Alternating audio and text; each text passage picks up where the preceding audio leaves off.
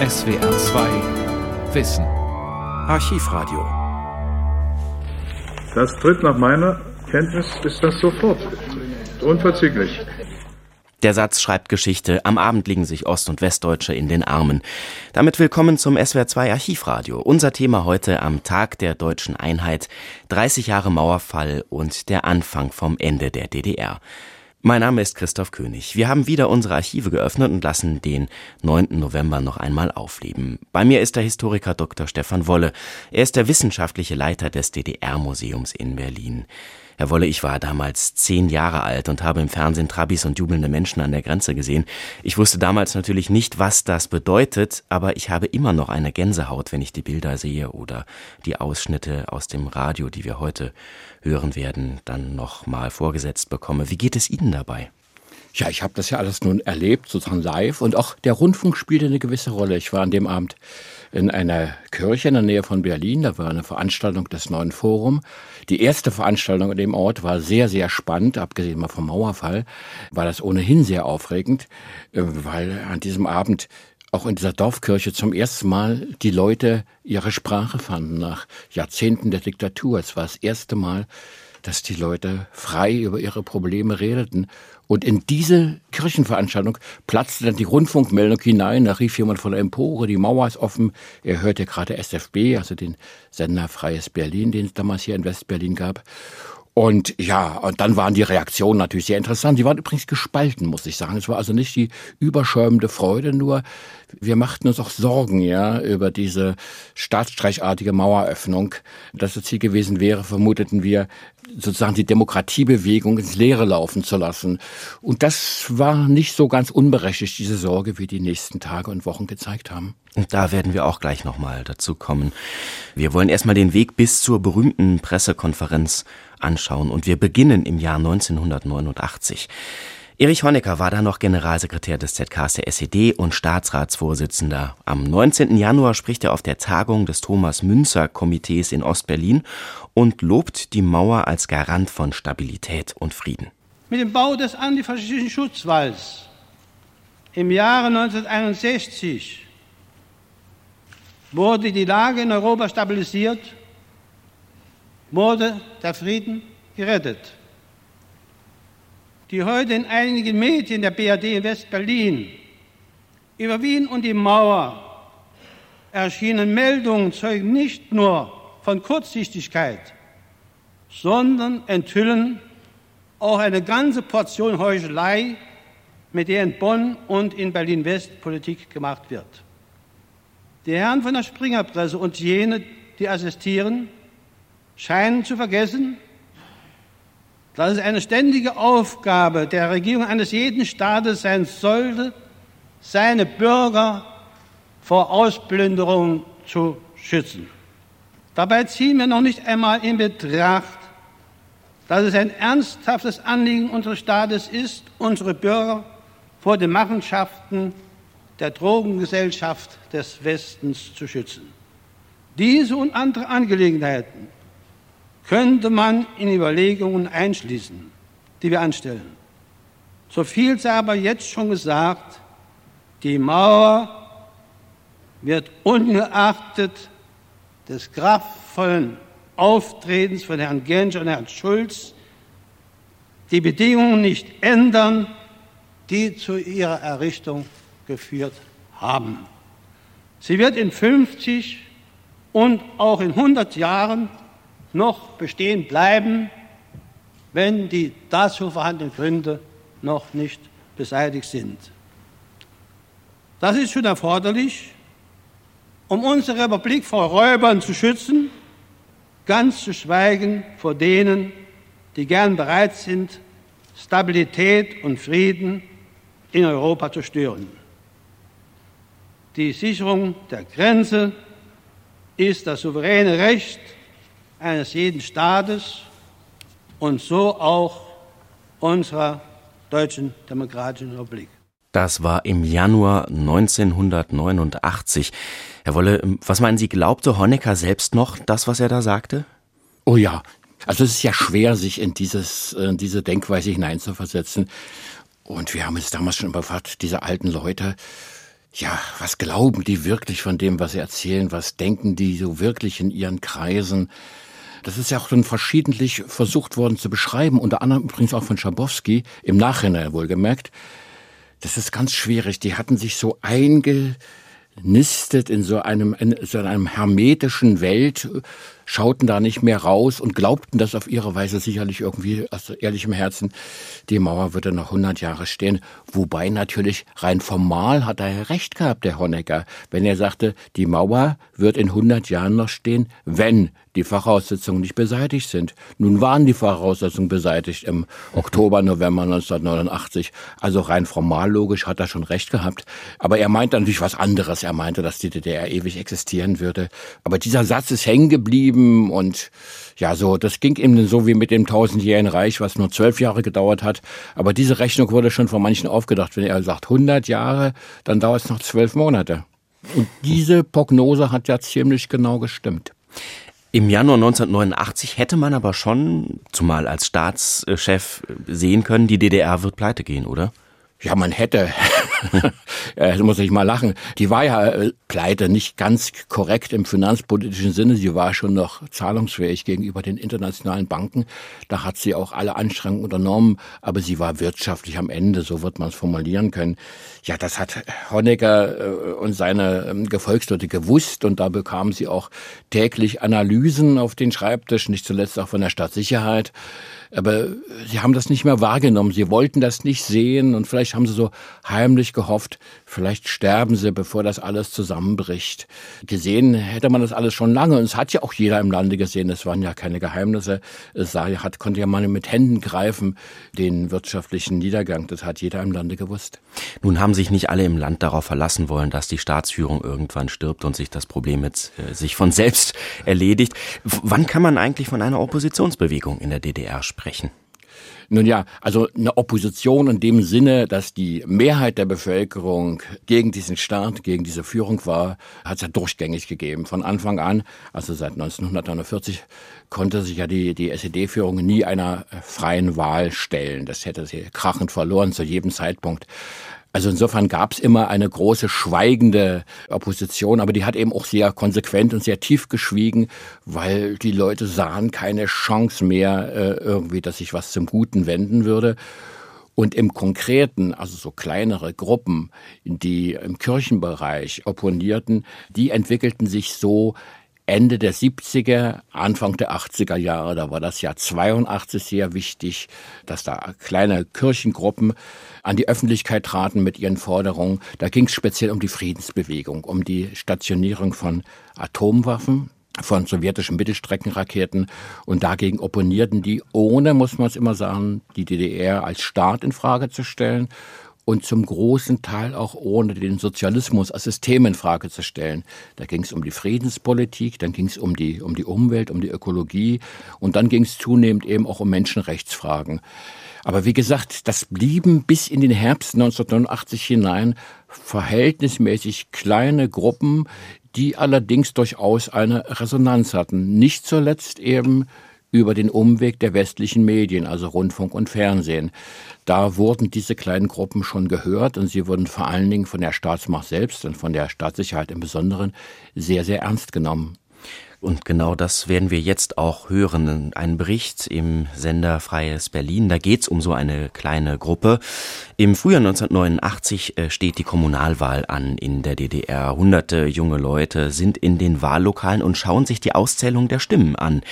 Sie wollen dem Staat die übliche Fälschung der Ergebnisse nachweisen. Man kann sagen, das ist auch gelungen. Davon berichtet Gerd Schneider von der Initiative für Andersdenkende im Gespräch mit Moderator Klaus Menzel im Sender Freies Berlin am 8. Mai 1989.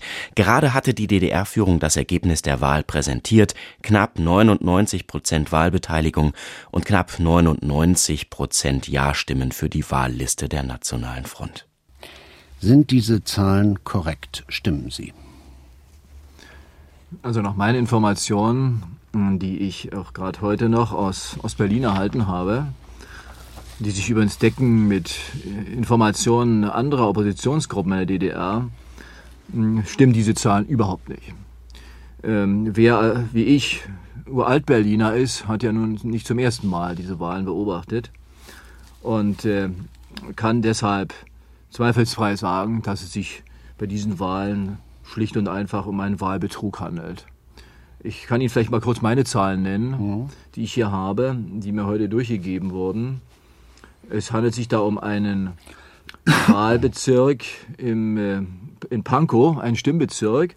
Dort sind äh, 605 Stimmen abgegeben worden, davon 52 Stimmen Nein. Und Nein heißt ja, die äh, Wahlberechtigten mussten alle einzeln aufgeführten Kandidaten durchstreichen. Alle. Alle, alle. alle. Sonst ja. würde das einfach nicht als äh, Nein gewertet, ja. was auch schon ein ja. Witz ist, nicht wahr? Das wären also etwa 8 Prozent, die in diesem äh, Stimmbezirk oh. dagegen gestimmt haben. Nun muss ich noch äh, ergänzend dazu sagen, äh, dass äh, Freunde der äh, Kirche von unten das beobachtet haben, ja. die äh, sich in fünf Gruppen aufgeteilt hatten in Pankow und dort ähm, die Wahlen beobachtet haben. Ähm, und nun äh, haben wir ja diese Zahlen, haben die äh, äh, Leute von der Kirche diese Zahlen ermittelt, die haben richtig abgezählt, die standen auch mit Taschenrechnern und so, haben sich daran beteiligt.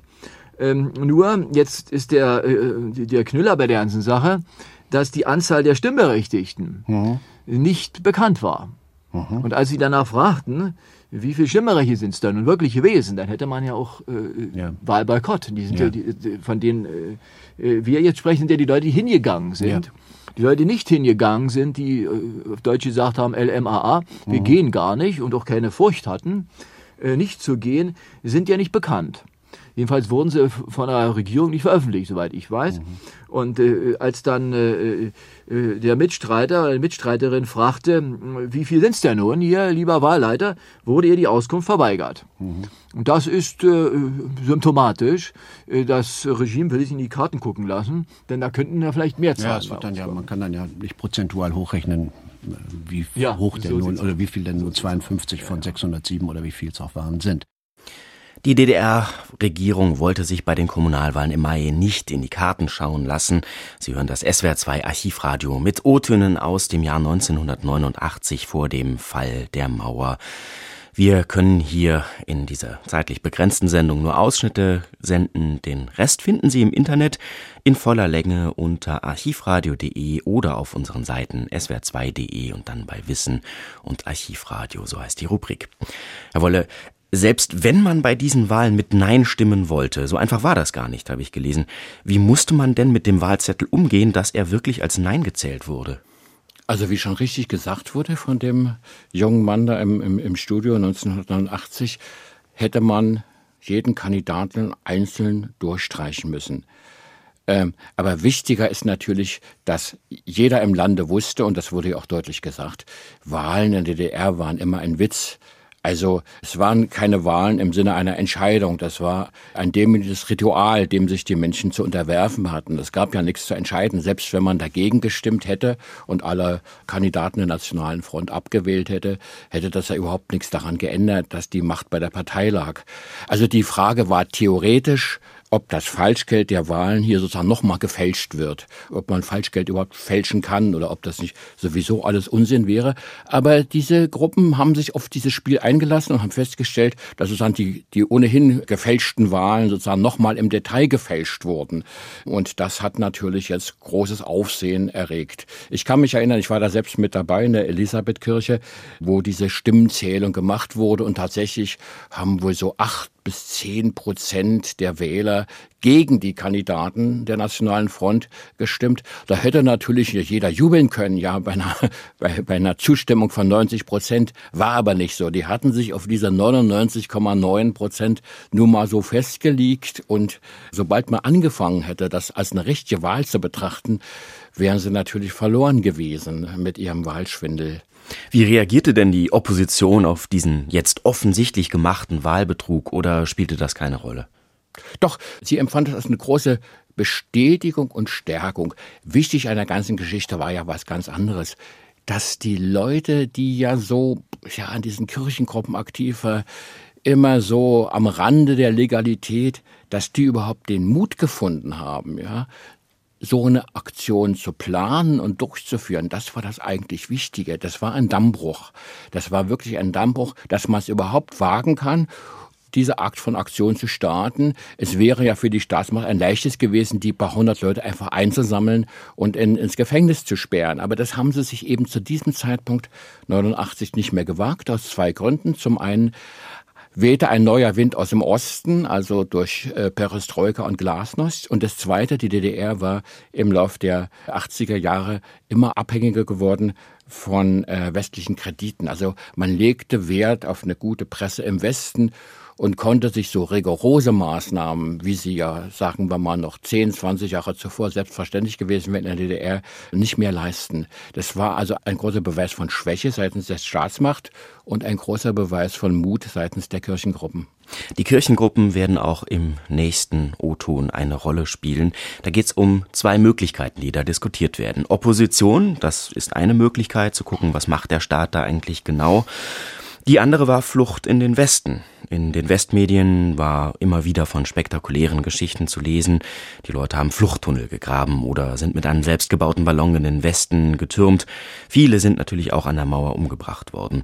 Ein anderer Weg war der Ausreiseantrag. Doch längst nicht alle Anträge werden bewilligt und die Behörden lassen sich absichtlich viel Zeit mit der Prüfung des Antrags.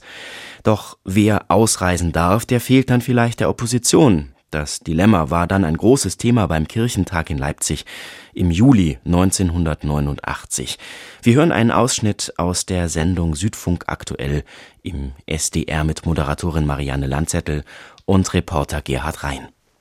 Hoffen oder resignieren war der Titel einer Veranstaltung gestern Abend auf dem Kirchentag in Leipzig, Gerd Rhein. Das ist vermutlich auch die Frage, bleiben oder Ausreiseantrag stellen. Ich glaube, Frau Landzettel, dass Sie das genau richtig beschreiben. Hoffen oder resignieren wird natürlich in der DDR sofort übersetzt mit dableiben oder ausreisen. Es ist die traumatische Frage der DDR-Gesellschaft, die gestern Abend in der überfüllten Leipziger Thomaskirche diskutiert wurde.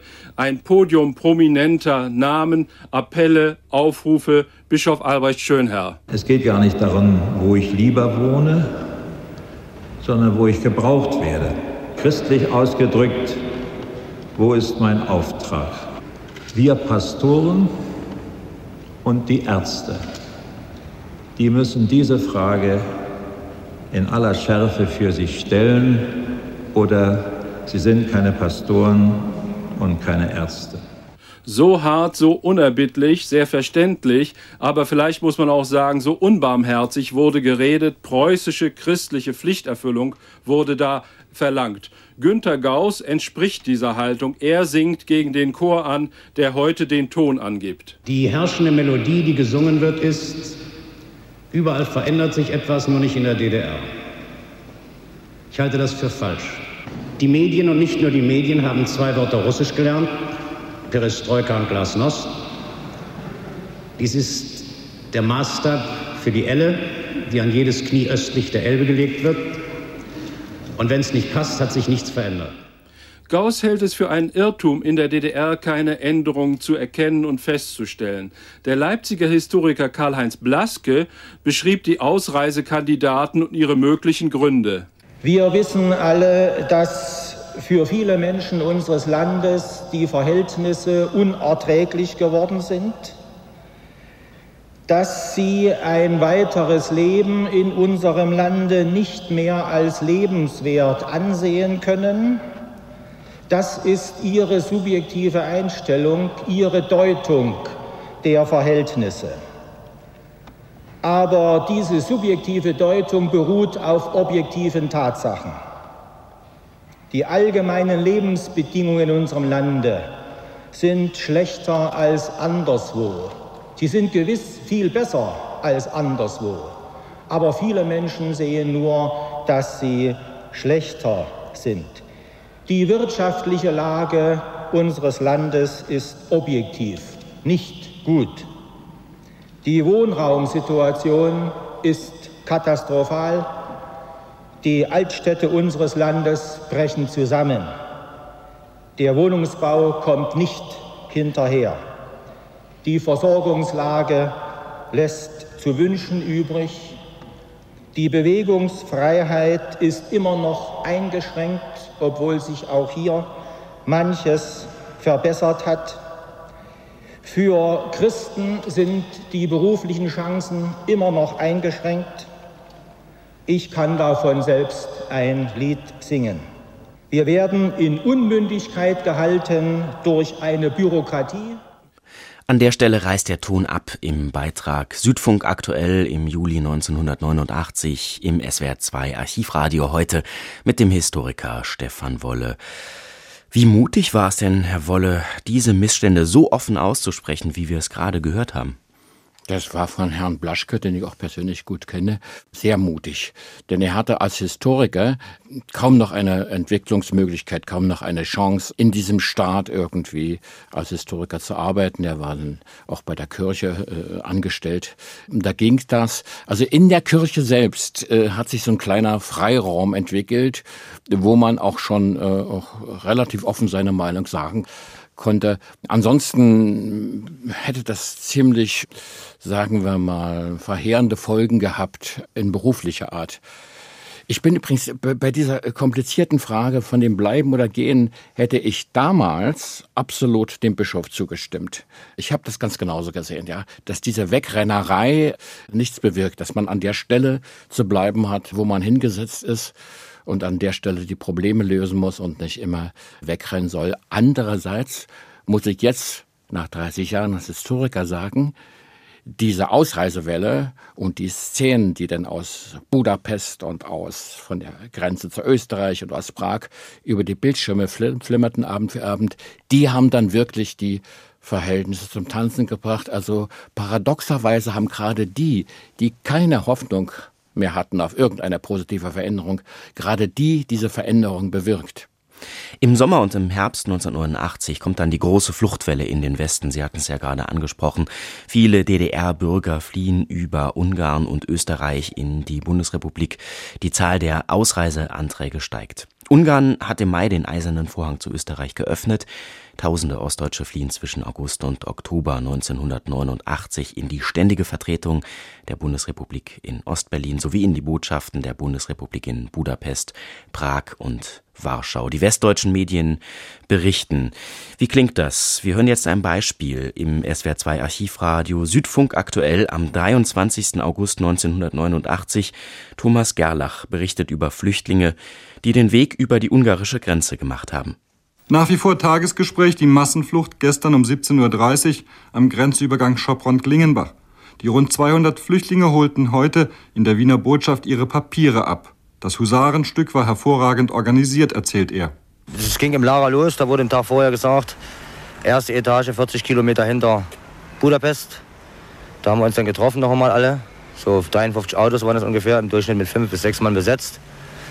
Und da äh, wurde gesagt, wo die nächste Station ist. Ich weiß jetzt die Namen nicht mehr so genau. Da haben wir uns da alle getroffen in so einem Dorf. Und dann von da aus waren es nochmal vielleicht 50 Kilometer bis an der Grenze. Es hat niemand gewusst, wo es hingeht. Die haben, alle, die haben immer gesagt, es geht zu so einem alten verlassenen Grenzübergang und so. Und in Wirklichkeit ging es direkt hinter Schopron hier an den, ich weiß nicht, wie der Grenzübergang heißt. Ah, Klingenbach, genau, bis an den Grenzübergang ging es da. Da sind wir direkt bis rangefahren. Alle raus, alle geschlossen. Um den Zoll hier und das ganze Zeug rum. Die Ungarn standen bloß da mit den Händen hoch hier und weiße Fahnen geschwenkt und so. Und da sind wir da alle rum, die Kinder in der Mitte. Ja, ein paar hundert Meter und so, Stress. Ein paar sind gefallen, wieder aufgehoben. Und dann waren wir drüben. Er, seine Frau und die beiden Söhne hatten drei Wochen auf diese Fluchtgelegenheit gewartet. Zuletzt betreut durch den Malteser Caritasdienst in Budapest.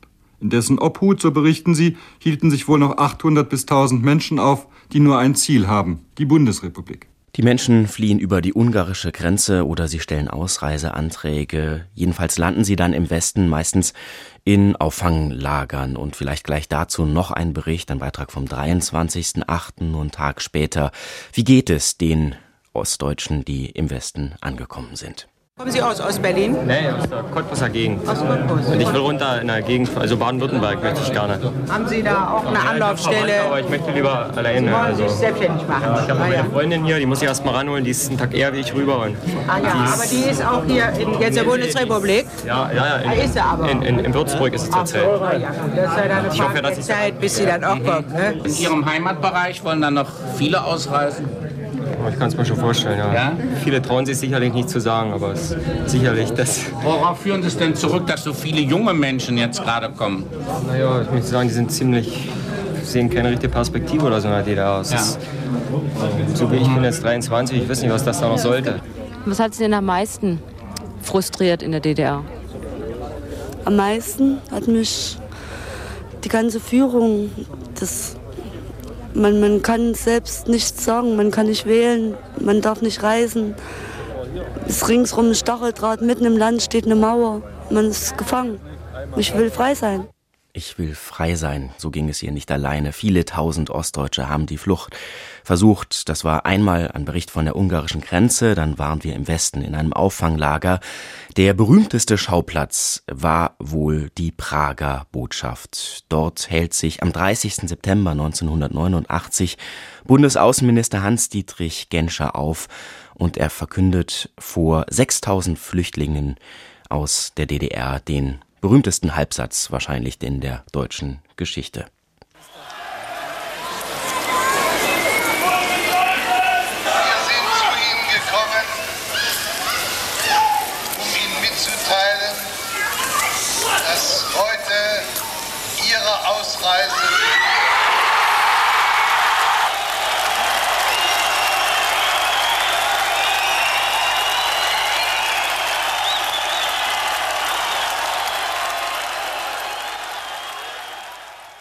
Ja, was wenig bekannt ist, fast zeitgleich verkündet Staatssekretär Jürgen Suthoff in der Botschaft von Warschau das Gleiche. Und auch von dort steigen noch in derselben Nacht tausende DDR-Bürger in einen Zug in die Bundesrepublik. Herr Wolle, jetzt scheint ja der Weg in den Westen halbwegs offen zu sein. Nun ja, es ist ja doch eine große Mehrheit doch da geblieben. Aber in dem Moment, wo eine Diktatur nachgibt und Kompromisse angeht und sich aufgibt, äh, hat sie eigentlich auch schon verloren. Es ging in dem Moment, als diese ähm, Ausreise bewilligt wurde, und zwar dann über die über das Territorium der DDR und äh, es führte ja dann auch in Dresden zu größeren Krawallen rund um den Hauptbahnhof. Da hatte die DDR eigentlich schon verloren. Das war eigentlich schon sozusagen ähm, der Countdown zum Ende hin, unabhängig davon, wie viele Leute jetzt weg wollten. Denn je mehr es schafften, nach Westen zu kommen, desto mehr wären es dann auch wieder geworden. Also die Frage an den Herrn aus Cottbus war schon berechtigt. Wie viele wollen denn noch weg? Wenn die DDR so geblieben wäre, wie sie waren damals, äh, wäre das sicherlich eine sehr, sehr große Zahl gewesen, die DDR dann auch zum Zusammenbruch geführt hätte, wie vor dem 13. August 1961, als ja die Situation auch so war, dass die DDR regelrecht auszubluten versuchte. Und gerade die Tatsache, dass eine Menge junger und sogar sehr junger Leute, junge Ehepaare, Pärchen, einzelne Leute, dass die aus diesem Staat weg wollten, wo es immer hieß, da sei ihnen alle Perspektiven gegeben und eine gesicherte Existenz und eine Geborgenheit und soziale Sicherheit. Das war so, wie soll ich sagen, so diskreditierend für die DDR. Das war so irgendwie auch propagandistisch der Todesstoß.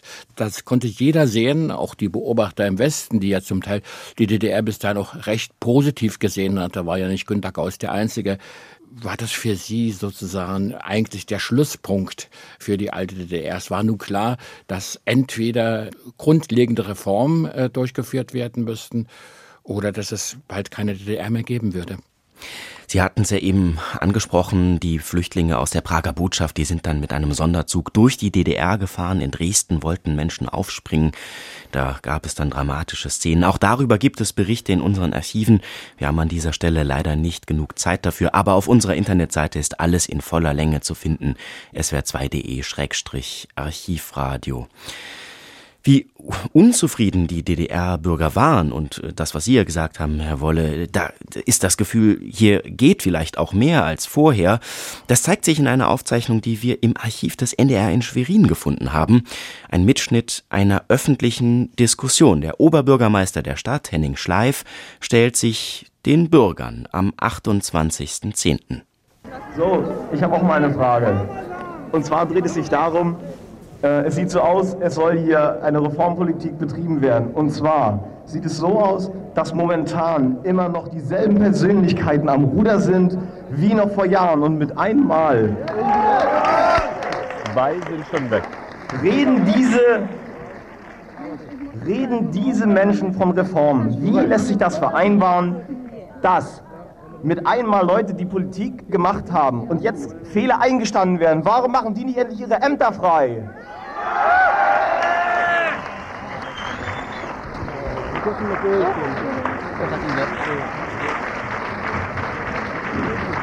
Nicht schieben!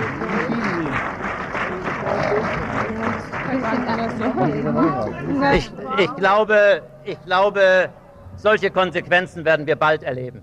Hoffentlich. Hoffentlich. Ja, bitte. Warum halten Sie jahrelang Weil so viele sind. Wir reden hier und reden hier und wir reden von Dialog. Ist es nicht an der Zeit, dass langsam Taten geschehen bei uns? Oder ist es langsam so, dass sie reden, um alles kaputt zu reden und zu beschwichtigen hier? Ich bin sehr Ihrer Auffassung. Reden ist wichtig, aber Handeln ist viel wichtiger. Und ich, versich und ich versichere Sie, was uns im Rat, immer sachlich bleiben, was uns im Rat der Stadt anbetrifft, haben wir erste Entscheidungen getroffen. Am Donnerstag werden wir in einer Ratssitzung Sie treffen und am 6. November werden wir in einer Tagung der Stadtverordnetenversammlung einen Beschluss fassen im Ergebnis des Dialogs, den wir in den dann drei Wochen geführt haben. Wir werden in der Kongresshalle in einer öffentlichen Tagung sagen, welche Arbeitsprozesse wir eingeleitet haben, werden Arbeitsgruppen bilden, in welchen wir auch auffordern, sachverständige Bürger mitzuwirken, um Antworten zu finden, aber immer mit der Absicht, nicht zu reden, sondern am Ende konkrete Lösungen für unsere Stadt zu bringen. Das betrifft den Wohnungsbau, das betrifft die Baureparaturen an Wohnungen, das betrifft das Gesundheitswesen, das betrifft aber auch Fragen der Versorgung, das betrifft aber auch die Kultur und die Freizeitgestaltung, vor allem für die Jugend. Lassen Sie uns gemeinsam in diesem Sinne handeln. Das hätte doch schon alles sein müssen. Nicht erst jetzt. Moment. Dr. Henning Schleif. Dr. Henning Schleif. Sie, Ihnen ist bekannt, dass die NVA der DDR jährlich mehrere Unsummen an Geldern verschlingt. Gleichzeitig dürfte Ihnen auch der Pflegenotstand in unseren Krankenhäusern und Pflegeheimen bekannt sein. Ich spreche als Krankenschwester aus Erfahrung. Da frage ich Sie. Da frage ich Sie. Und ich lasse mich nicht, und ich glaube, die meisten Bürger hier lassen sich nicht mit hohlen Phrasen abspeisen, wie die meisten Ihrer Antworten jetzt waren. Das ist wie? Das hat sich in Rostock abgespielt am 28.10. Es lag im Archiv des NDR in Schwerin. Herr Wolle, trifft das die Stimmung in der DDR damals? Wir haben ja nur den entscheidenden Tag übersprungen. Das war der 9. Oktober in Leipzig. In diesen beiden Tagen, 7., 8., 9. Oktober, also an diesen drei Tagen, da vollzog sich sozusagen der eigentliche, der eigentliche Wandel nach den Demonstrationen in Berlin und der großen Demonstration in Leipzig, wo die Staatsmacht im Grunde kapitulierte. Man hatte den Plan, mit Gewalt gegen diese Demonstration vorzugehen.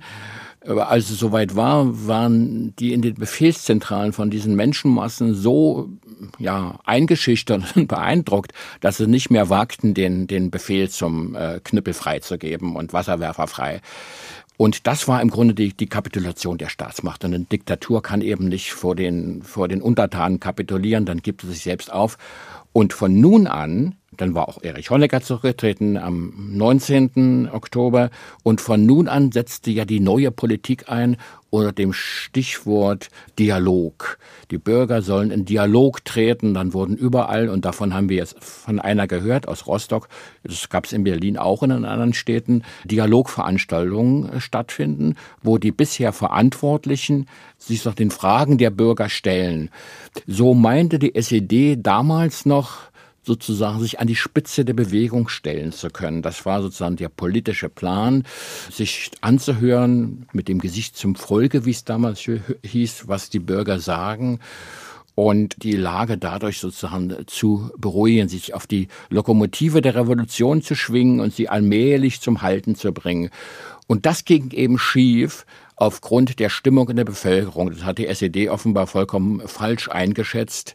Da wurde den SED-Verantwortlichen natürlich die Frage gestellt, wieso sie nun einmal von Reformen reden, wo sie bisher jahrelang zur Reform äh, nicht bereit gewesen wären. Das war also vollkommen unglaubwürdig und tatsächlich widerspiegelt dieses Tondokument aus Rostock diese Art von äh, Diskussion ziemlich, ziemlich gut, ja. Ja, wie klang das nun aus offizieller Sicht? Nun hat man ja in der Opposition vor allem erstmal Westmedien gehört. Irgendwann muss dann der Punkt erreicht gewesen sein, an dem auch die DDR-Medien zumindest berichten mussten von den Demonstrationen. Und wir haben einen Beitrag, da geht es um die Montagsdemo in Leipzig am 24.10. Und so klang es damals, als dann Radio DDR berichtet hat. Als Berichterstatter, der viele Diskussionsrunden in den letzten Tagen miterlebte, hätte ich mir sicher erhofft zu beginnen mit Angebot, alles was Hemd auf den Tisch zu packen, angenommen, Demonstrationszahl gesunken, Gespräche in Rathäusern und in Universitätshörsälen, die es ja gestern Abend auch gab, überwiegen in Leipzig. Aber es waren mehr an diesem Montagabend auf der Straße und Losungen wie ein Krenz macht noch kein Lenz signalisieren starke Ungeduld nach Veränderung und kritischer Analyse. Andere wie Visafrei bis Shanghai oder Neues Forum zulassen zeigen das Spektrum an, für das Mitsprache gefordert wird. Ob die Sprechchöre lauter geworden sind, ist schwer zu sagen. Die Antworten indes auf meine Fragen waren deutlich sachlicher als letzten Montag. Darf ich mal fragen, was Sie bewegt hat, heute nach Leipzig zu kommen? War es Neugierde? Oder? Nein, es ist keine Neugierde, denn wir haben Interessen, das genauso miterlebt die letzten Tage, auch vor dem 7. Oktober. Und ich würde sagen, das Vertrauen das ist sozusagen verloren gegangen. Und das ist natürlich jetzt sehr schwer wieder zurückzugewinnen. Gerade wegen den Medien, also ich sehe das so hier, wenn eben vor zwei, drei Wochen der Lützrenner oder ne, vom Schnitzler wollen wir gar nicht reden und so, also und dann aber wieder vom Bildschirm sitzen, gerade auf, beim Fernsehen ist das ja schlimmer, weil man so das sieht. Ja. Im Rundfunk ist es nicht so. Da sind wir anonymer, ja? Ja, da ist das nicht so. Aber also ich würde sagen, da müssten andere Leute auf dem Bildschirm erscheinen. Man müsste erst mal ein bisschen abwarten.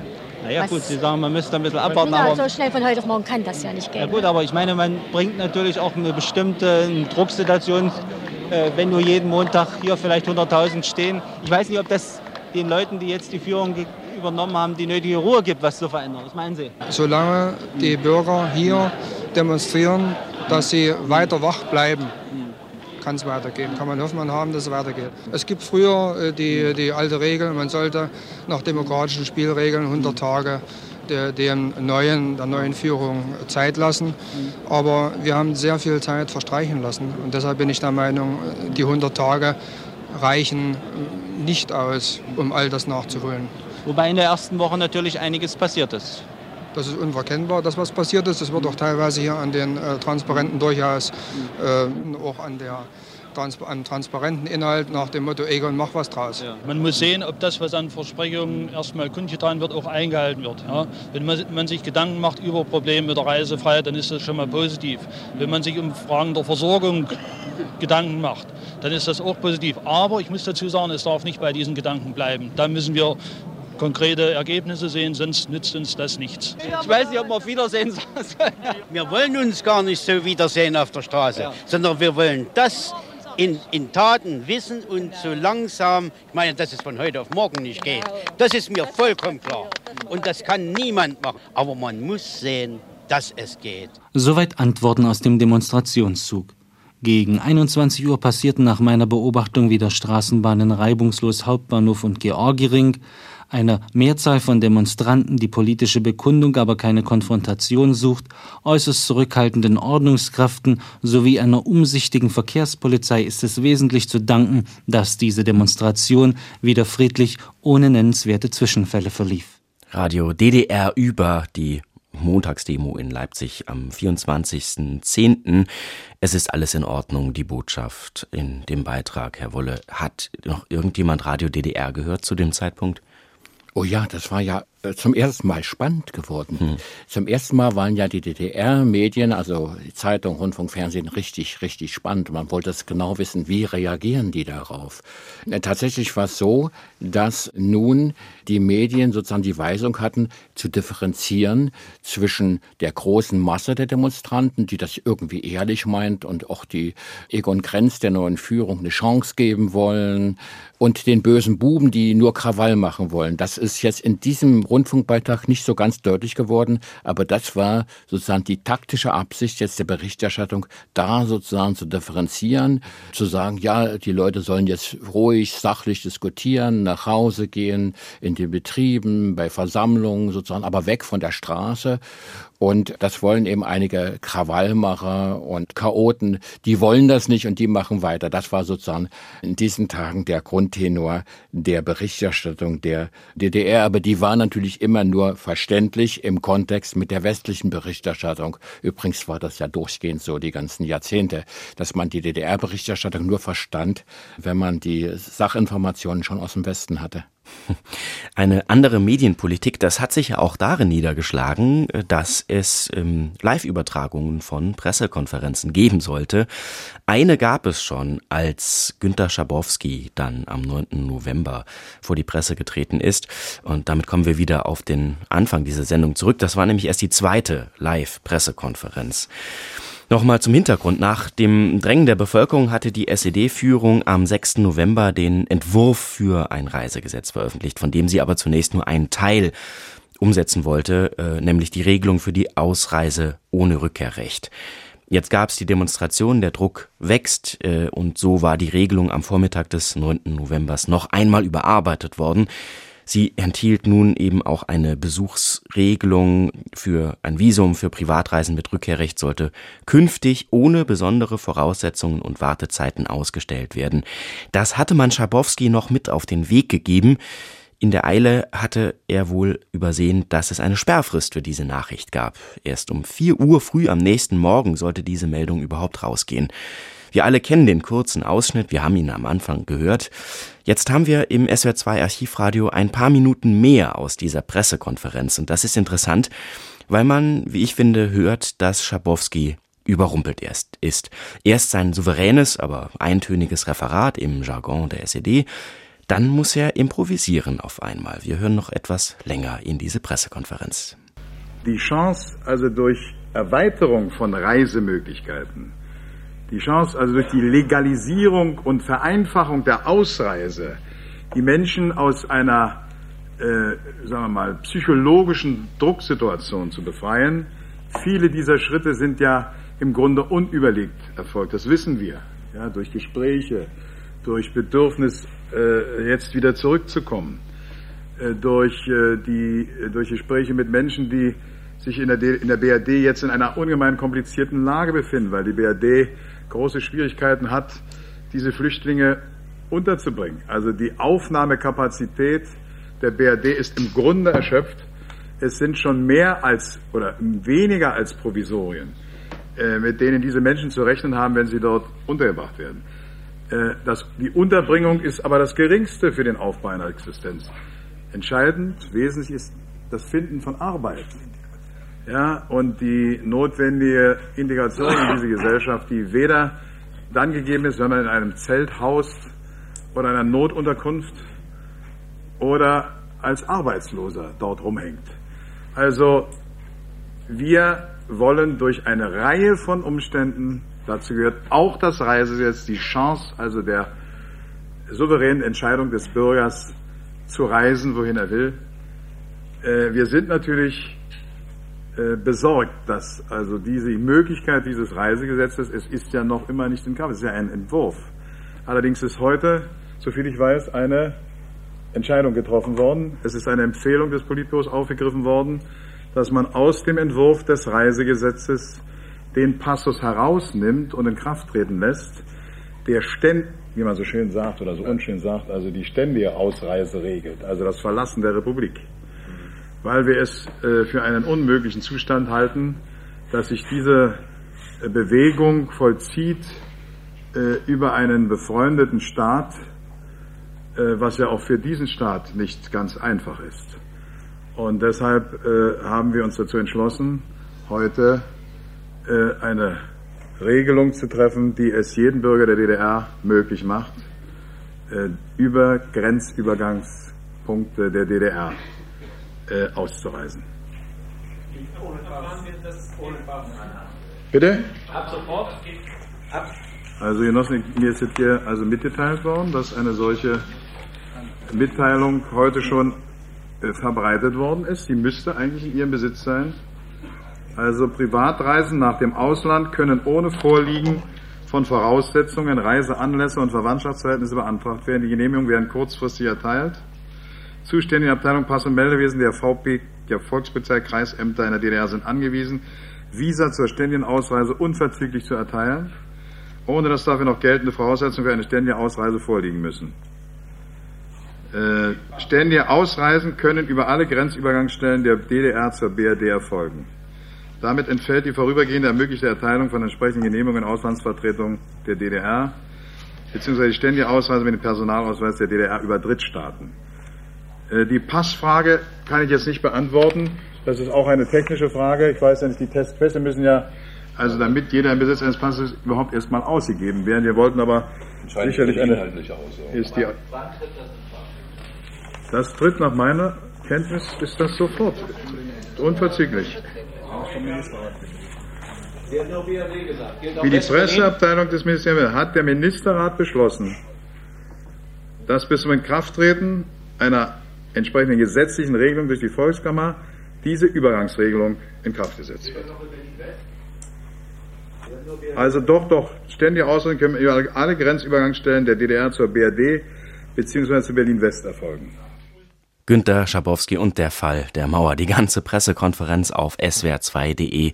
Schrägstrich Archivradio. Interessant fand ich auch die Argumentation, wir öffnen die Grenze nicht, weil unsere Bürger das so wollen, sondern wir öffnen die Grenze, um den sozialistischen Bruderstaat Ungarn zu helfen. Den können wir den Ausreiseverkehr nicht zumuten.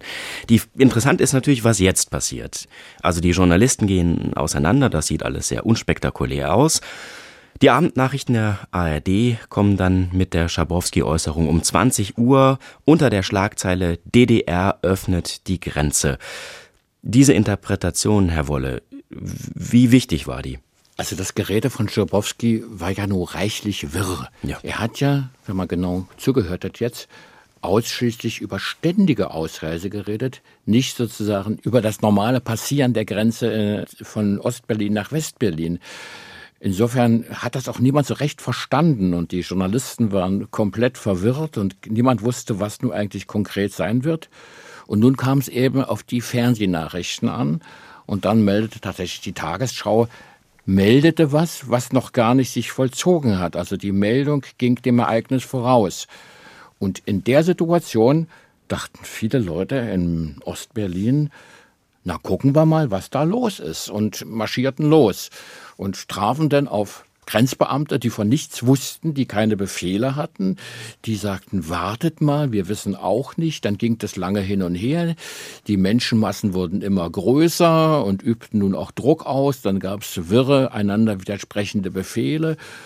Und dann, ähm, ich habe jetzt die genaue Uhrzeit vergessen, ich glaube so gegen 10 war das, gegen 22 Uhr gingen dann die Schlagbäume hoch in der Bornholmer Straße, auch dann in der Invalidenstraße ähm, herrschte dann also großes Durcheinander, dann wurde zum Schluss überhaupt nicht mehr kontrolliert, die Massen strömten ungehindert über die Grenzübergangsstellen.